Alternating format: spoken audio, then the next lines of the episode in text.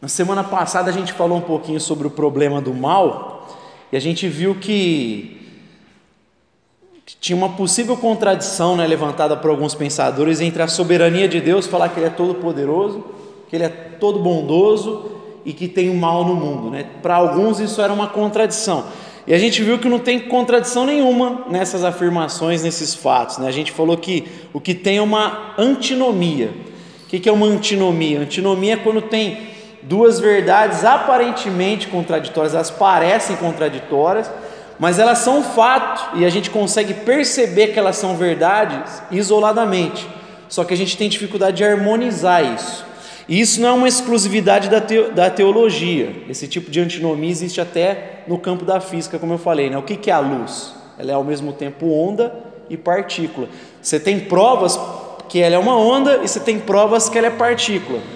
E não consegue harmonizar isso no campo da física. Na teologia a gente tem essa dificuldade em harmonizar, mas a Bíblia é muito clara que essas três verdades estão presentes, por mais que a gente tenha dificuldade aí de harmonizar isso, mas do ponto de vista lógico não tem problema nenhum nesse enigma aí que Epicuro levantou, né? Deus é bondoso, Deus é todo poderoso e existe maldade e sofrimento no mundo.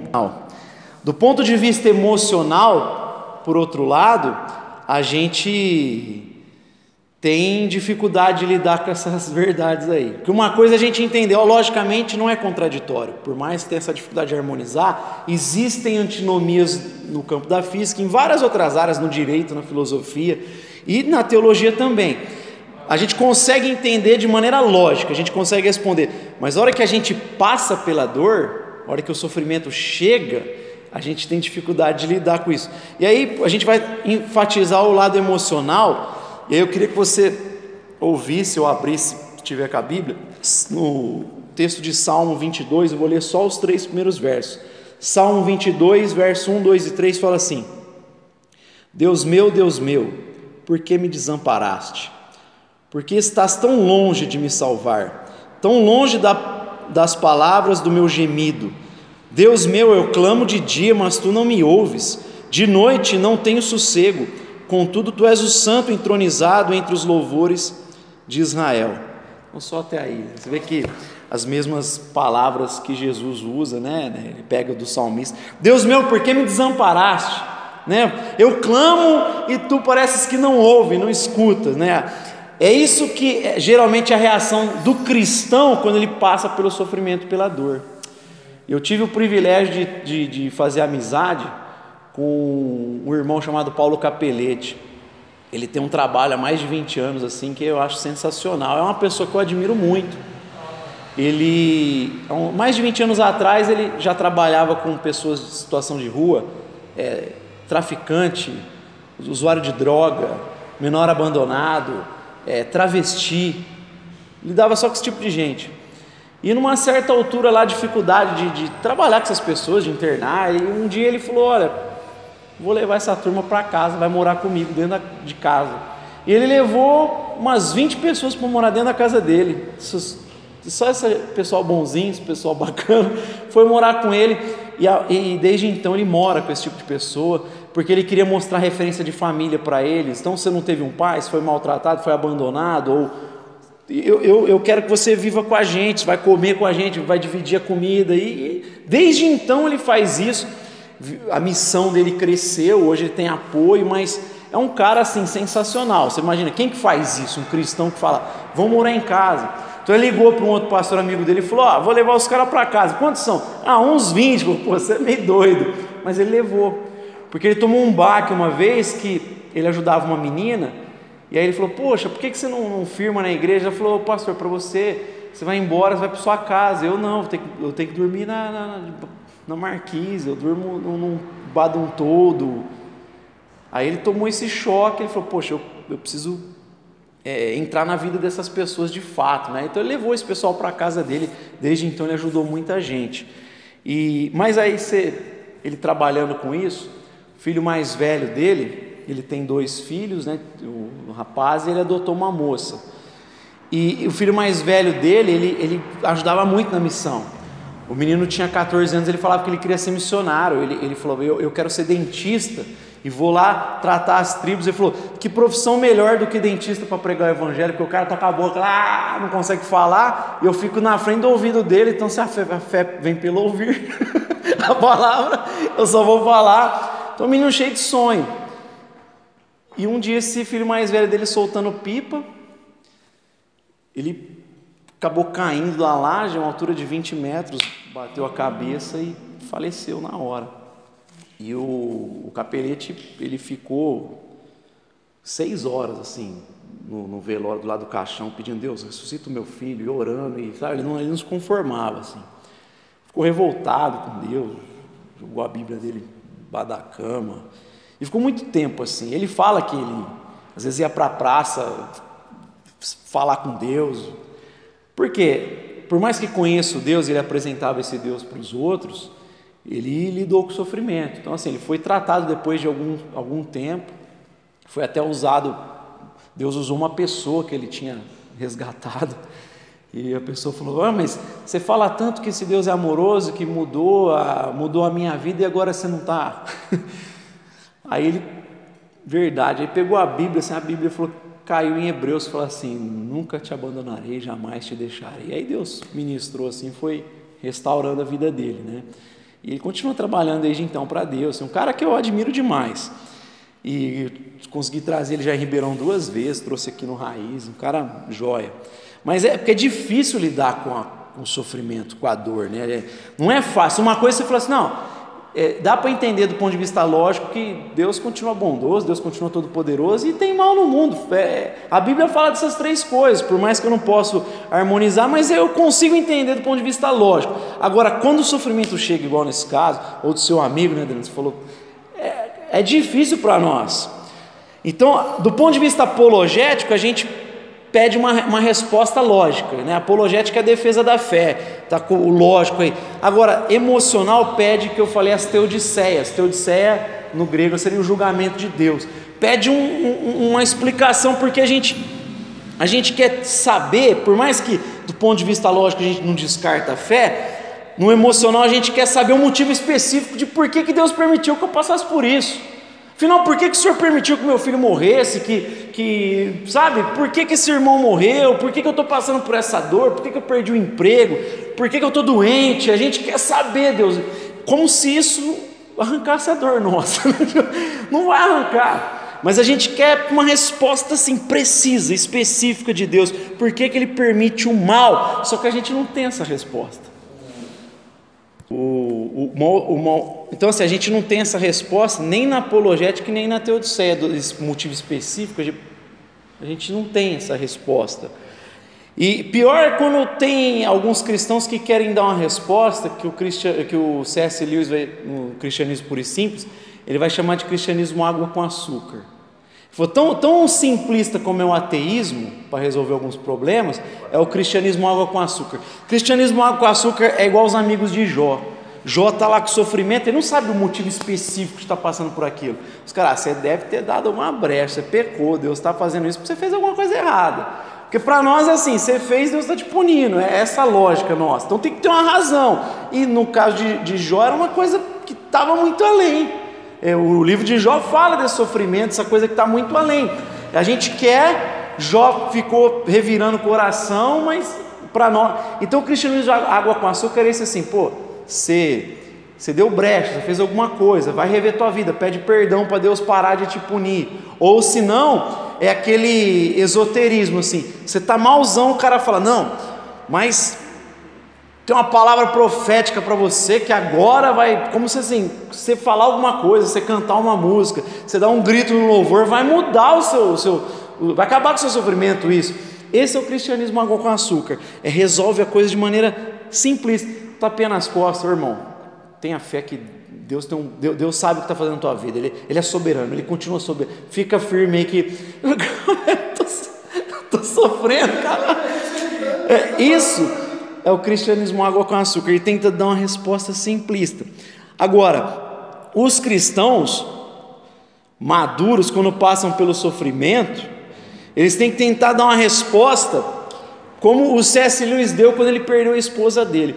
O C.S. Lewis ele ficou solteiro até perto dos 60 anos. E aí lá ele, uma moça começou a trocar carta com ele também, mais ou menos da idade, uma americana, aí mudou para a Inglaterra e começou a ficar amiga, amiga, amiga, daqui a pouco casaram. Só que pouquíssimo tempo ela pegou um câncer, teve um câncer, ela pegou, ela desenvolveu um câncer e eu acho que até ele casou, ela já nesse estágio, até para ajudar, e era uma amizade, ele acabou percebendo que amava ela, né? pelo menos no filme Na Terra das Sombras passa dessa forma. Mas assim, quando ela morre, ele, ele fica com os dois filhos dela. E, e, e olha o que, que ele fala, a, a, a, o tipo de sentimento que ele tinha em relação a Deus. Porque ele orou para Deus curar ela, ele clamava.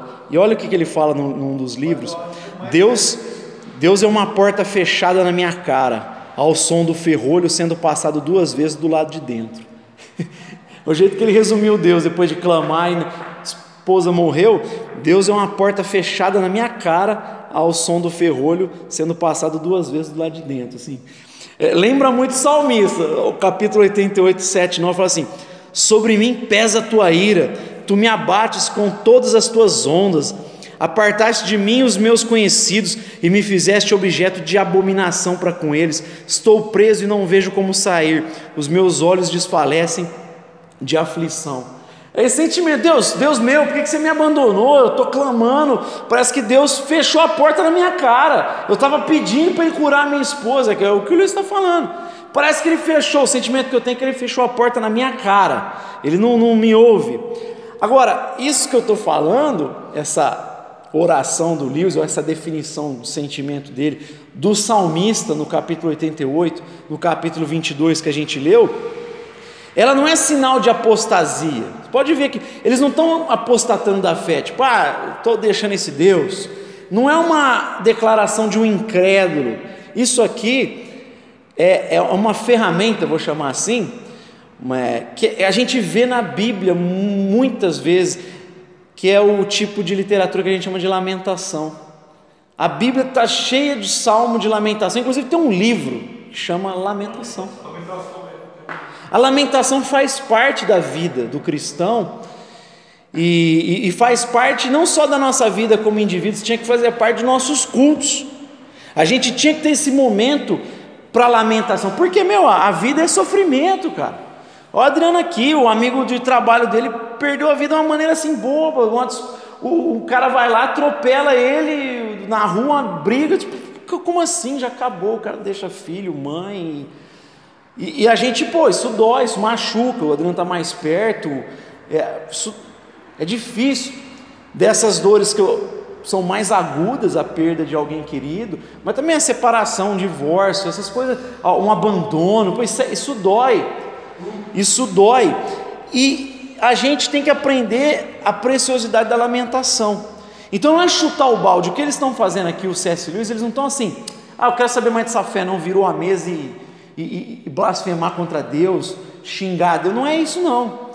O que eles estão fazendo é algo que a Bíblia está cheia de exemplos. E um exemplo máximo que eu, que eu li do Salmo 22 é o que Jesus fez.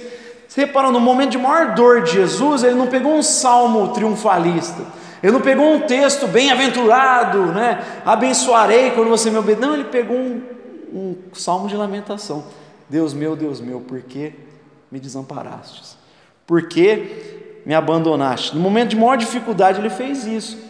Então, assim, a lamentação parece que ela não tem espaço mais na nossa vida hoje, na nossa espiritualidade, e mais grave do que isso, não tem espaço no culto. Dificilmente você vê na liturgia um momento de lamentação, porque os salmos eram cantados no templo. Salmo é tudo cântico. Tinha o salmo de lamentação, salmos de lamentação. Um momento que vinha o inimigo de agonia, é, dificuldade, os caras lamentavam de Deus: Senhor, até quando esconderá a tua face? Senhor, tem misericórdia. A gente não tem esse período. Ou, é, tomar a Deus que o Brasil não entre no que os países da América do Sul estão entrando. A coisa ficando feia, como estava na pandemia, alguns, alguns governadores aí tiranos, impossibilitando as pessoas de trabalharem, sendo arbitrários a igreja de se reunir. O cara quer é, estipular quantas pessoas você pode receber na sua casa. Um negócio totalmente arbitrário, enquanto eles faziam festas escondidas. Enquanto o nosso prefeito aqui de Ribeirão Preto foi, foi passear lá no. Fechou aqui e foi passear, foi para um. Como chama? Um resort de férias e a gente aqui, não, não pode trabalhar. Então, assim, é, é, esses momentos tinha que ter, quando a gente passa por períodos assim no culto, Senhor, tem misericórdia de nós. Vem com a tua mão, muda, faz parte esse momento de lamentação. Agora, por que será que a gente não, não tem isso na nossa vida muitas vezes, e muito menos no culto público, na liturgia? E aí o que eu acredito é que o, o grande inimigo da gente usar a lamentação é o medo. Sabe por quê? Porque a lamentação é uma oração feia, não é uma oração polidinha estética, bonitinha. Não, ela é feia. Se olhar assim, ela parece petulante, né? Senhor, até quando? Pai, tem misericórdia, olha para nós. É feia, às vezes a gente não quer parecer desesperado ou que as pessoas vão olhar, oh, irmão. Você está sem fé aí, irmão, o que está acontecendo? A gente fica com medo. É, pô, o irmão está ali com dúvida, vamos orar pelo irmão. Aí às vezes a gente não quer ter esse momento, e como igreja, nossa, a igreja está tá feio, olha que os caras estão orando. A gente não quer porque a gente é, acha que tem que ser uma oração bonitinha, essa daí parece suja, né? o pessoal chama orações sujas, mas faz parte essa oração. Ela parece petulante, mas ela faz parte. Por que ela faz parte? Porque ela, embora seja esteticamente não agradável, né? não é politicamente correta, ela não é uma murmuração. É diferente da murmuração dos israelitas que Moisés, lá no Egito a gente tinha alho, os caras eram escravos, lá apanhavam, estavam morrendo. O, o nível de vida deles é, era baixíssimo, era baixíssimo. Os outros caras estavam com saudade do alho poró, da carne. Por quê? Ah, não, porque estamos no deserto. Né? Deus cuidando dos caras, eles murmurando.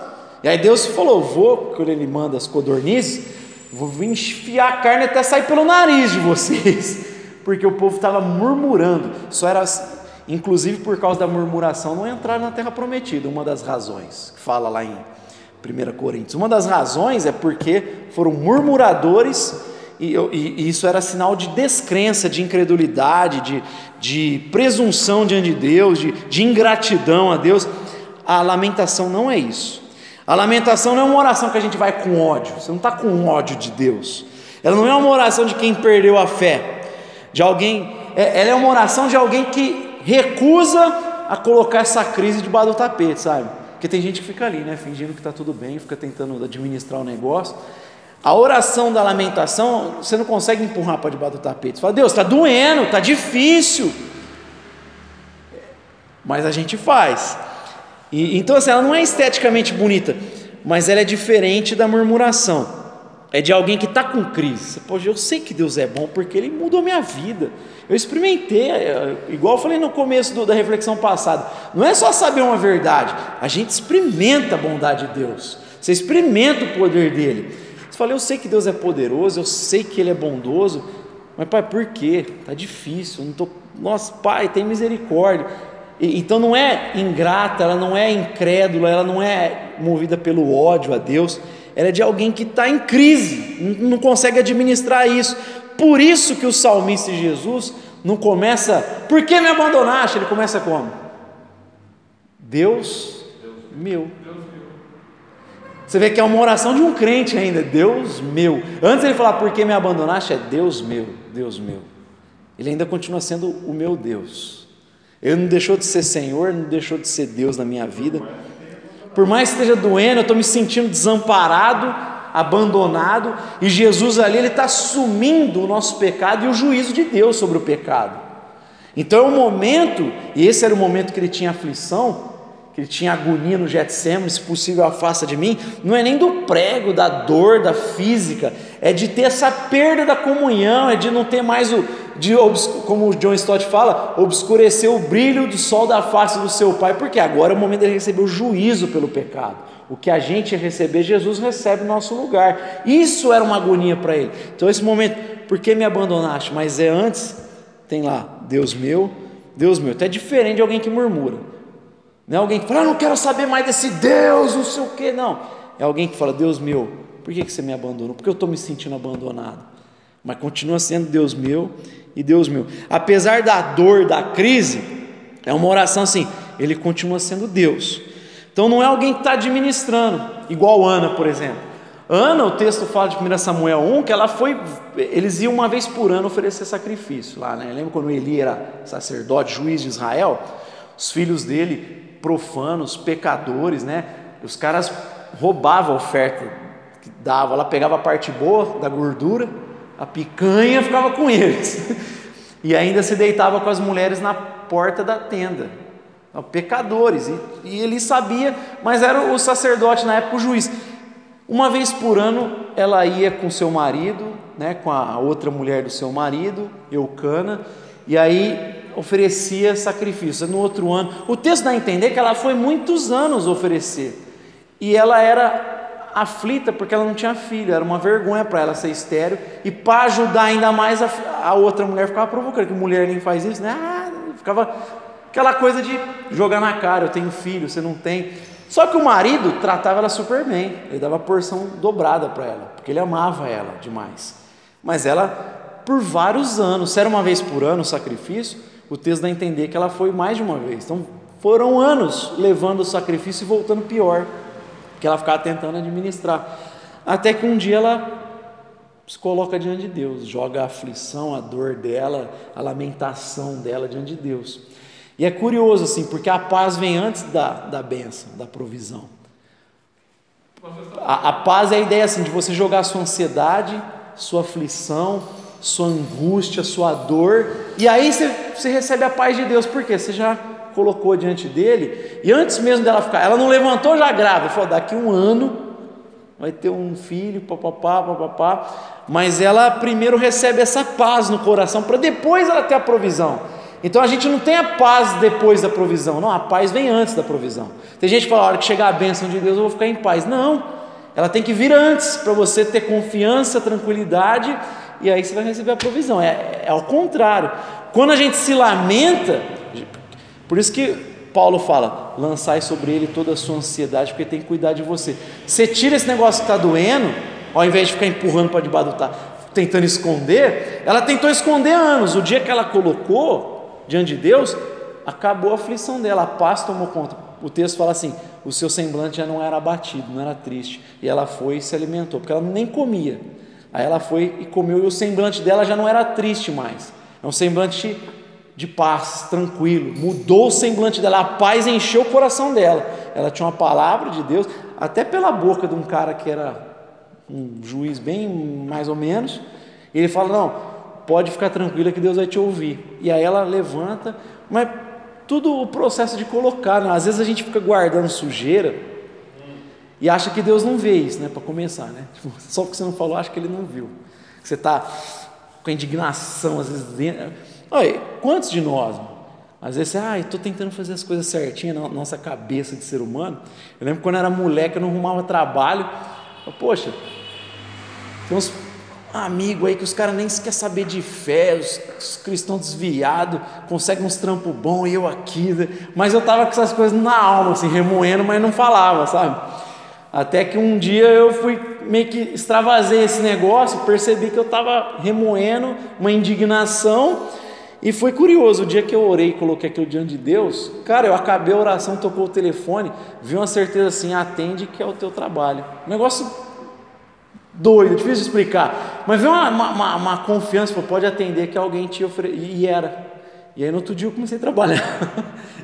Era um primo meu, ligou, pô, tem está, está sem trampar, pô, amanhã se quiser vir já começa.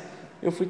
Apareceu assim, mas por incrível que pareça, depois de eu colocar essa lamentação diante de Deus, ficar com paz, e no caso ali foi imediato, mas é, eu estava jogando para debaixo do tapete, porque eu estava num período que eu vim orando bastante, estava crescendo entendimento diante de Deus, tive muitas experiências com Deus ali, sozinho no meu quarto, na, na minha casa, também no, em, em cultos, vigília, mas eu estava tendo um período meu de crescimento, de experiência com Deus, e aí eu achando que, tipo assim, eu estava administrando, mas o negócio estava lá, eu estava me incomodando, até que um dia ficou visível, eu expus diante de Deus e e fui curado, fui tomado pela paz. Não adianta pôr para debaixo do tapete. Você quer mostrar que você, não, eu, eu, eu creio em Deus. Não, coloca diante de Deus. Faz a oração, nem que for que chegar pelo ouvido dos outros feia. A gente tinha que ter esses períodos no culto. Talvez em momentos de dificuldade. Na pandemia eu até fiz isso aqui, muitas vezes. Até quando, especialmente quando os governadores, os governadores não, né? Quando o Dória, vamos dar o um nome aos bois, quando o Dória e o Nogueira, aqui prefeito, estavam impedindo as pessoas de trabalharem. Estava querendo arbitrar sobre a vida das pessoas sendo incoerentes, né? Porque depois saiu, né, meta-análise falando que esse negócio de lockdown nunca, nunca foi funcional, né? Você tem, você tem depois, assim, várias. Você tem a meta-análise é os caras averiguando todas as, a, a, os, as pesquisas. Então eles vão analisando, analisando todas e a meta-análise depois de fazer a análise de tudo ela fala, ó, não foi funcional, não foi funcional isso aqui não. E, e mesmo já pessoas dizendo e outra que as pessoas quisessem arriscar porque tem o direito de trabalhar, como vai, como vai se alimentar? E, e aí eu, eu orei muito assim, até nos vídeos, quando a gente estava fazendo com vídeo, o pessoal que estava aqui no grupo, Deus, põe a tua mão, né? não pode ficar essa injustiça, tem que colocar diante de Deus. É, porque o nosso coração estava assim, indignado, com crise, o pessoal tudo passando aperto financeiro, a gente passando aperto financeiro e os caras impedindo de desenvolver. E a pandemia ainda tem um risco, mas Deus, está difícil, nos ajuda, tem misericórdia. É, é essa oração de lamentação, né? Eu até fiz uma reflexão curta uma vez num dos vídeos sobre lamentação, ó, o, o, papel da lamentação na nossa vida. O que, que a Bíblia fala para nós, então, quando a gente lida com esse problema do ponto de vista lógico, não tem contradição, tem antinomia, que é diferente de contradição. Contradição é eu falar, como eu disse lá, esse livro que eu tenho nas minhas mãos não é um livro. Isso é uma contradição. Porque eu esse livro na minha mão não é um livro. Isso é contraditório. Na Bíblia você não tem essa contradição. Ela fala, Deus é bondoso. Seria contradição se ela falasse, Deus é bondoso, mas não é bondoso. Aí seria uma contradição. Ele é bom, mas não é. Isso é contradição. Ele é todo poderoso, mas nem tanto. É contradição, porque se ele é todo poderoso, não pode ser nem tanto. Isso é contradição. Agora a Bíblia não tem contradição. Ela fala: Ele é bondoso, Ele é bom e o seu amor dura para sempre. Tem um salmo que repete isso 26 vezes, porque Ele é bom, seu amor dura para sempre. Dêem graças ao Senhor porque Ele é bom, e aí vai dando um monte de motivo. Ele é bom, Ele é bom. E ao mesmo tempo fala: Ele é todo poderoso, Ele é o Shaddai, todo o poder está em Suas mãos. E tem sofrimento no mundo. Paulo sofreu. Então, assim, a Bíblia não é contraditória. Agora, tem antinomia. Como eu harmonizo? Tem sofrimento no mundo? Tem, Rogério? Tem mal? Tem. Deus é bondoso? É. Deus é todo-poderoso? É. Mas harmonizar isso a gente não consegue ser satisfatório. Mas a gente entende logicamente isso porque tem antinomias, como eu falei na física. Agora, emocional, o que a gente tem que fazer diante de Deus é não ter vergonha de se lamentar, cara. Quando doer, fala, cara. Quando doeu, tá difícil, cara, tá difícil. Deus, tá difícil. Olha para mim, parece que eu estou orando e o Senhor. é o que o, o, o Lewis falou. Eu estou orando para você trancou a porta na minha cara e eu não, não tá nem aí para mim. Oh, tem hora que dá esse sentimento. E, e, quando você vê, igual, os questionamentos meus, assim, já aqueles de injustiça, tipo, falece um cara, uma criança, e os políticos sem vergonha estão aí, cheio de saúde. O cara pega um câncer e sai do câncer. E aí a criança pega e morre. Você fala, Deus. Que negócio é esse? Eu vou dar um exemplo do que aconteceu no meu serviço. O, o que a gente tem que fazer, e a Bíblia encoraja, é colocar a lamentação diante de Deus mesmo, porque Ele, ele conhece a gente. Não adianta esconder, Ele sabe que a gente está sofrendo. Você acha que Ele está desavisado? Oh, eu não sabia, hein? Como a gente costuma brincar, o, o pessoal de stand-up que fala, ora, ora, temos um Sherlock Holmes por aqui, né? Tipo, Deus sabe da nossa dor, Ele não vai pegar, ora, ele sabe já, antes da gente falar, ele já sabe o que está. Então o nosso papel é colocar diante dele, derramar a alma mesmo, falar, pai, está doendo, está difícil de conciliar isso. Poxa, por que, que eu estou passando por isso? Por que, que você fez eu conhecer essa pessoa e essa, de repente tira ela da minha vida? Por que, que acontece isso? Me ajuda, a, me, é, meu coração. E a gente pode fazer isso porque Deus deseja, inclusive, e encoraja a gente a fazê-lo, porque Ele, Ele quer trazer esse consolo para o nosso coração, né? Ele é Deus conosco, né? É o Emanuel, Ele está presente com a gente, é o Deus conosco. Mais do que isso, né? Ele enviou o seu Espírito para estar dentro de nós. Vamos orar? Pai Santo, o Senhor conhece as nossas dificuldades e lutas.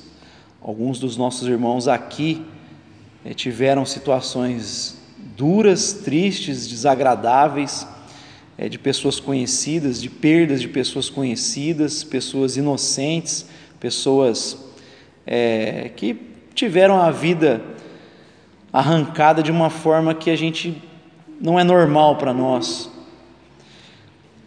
E nós queremos colocar diante de Ti, Deus, as nossas lutas, as nossas dores.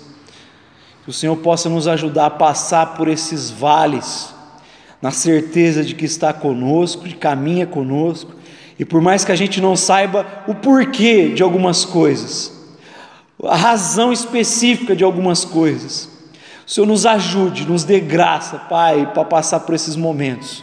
Que o Senhor venha estender a tua misericórdia, o teu consolo, para que a gente consiga passar por esses momentos.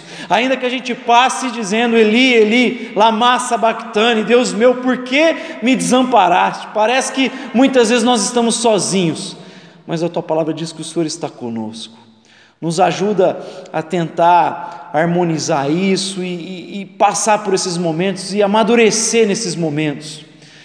Assim como Jó que não entendeu o motivo de perder todos os seus filhos, todos os seus bens, tudo que ele tinha, pai, inclusive ser é, acometido por enfermidades gravíssimas, de ter ouvido um monte de besteira dos seus amigos. Lá no final ele diz: Eu te conheci de ouvir falar, mas agora os meus olhos te veem. Que o Senhor nos dê a capacidade de crescer no meio desses momentos difíceis. O Senhor conhece a nossa dor e entende muitas vezes essas lamentações, que o Senhor nos ajude a ter, a utilizar desses momentos, dessa ferramenta, Pai, sem constrangimento algum, porque é nelas que a nossa alma é curada, que a nossa, que a nossa alma ela é alvo da tua graça, da tua misericórdia, do, do teu consolo. Que o Senhor possa estender o teu bálsamo sobre nós, sobre cada um dos nossos irmãos que aqui também não estão para que eles possam sentir o teu consolo e a tua misericórdia, Pai. Que seja assim em nome do teu filho Jesus. Amém.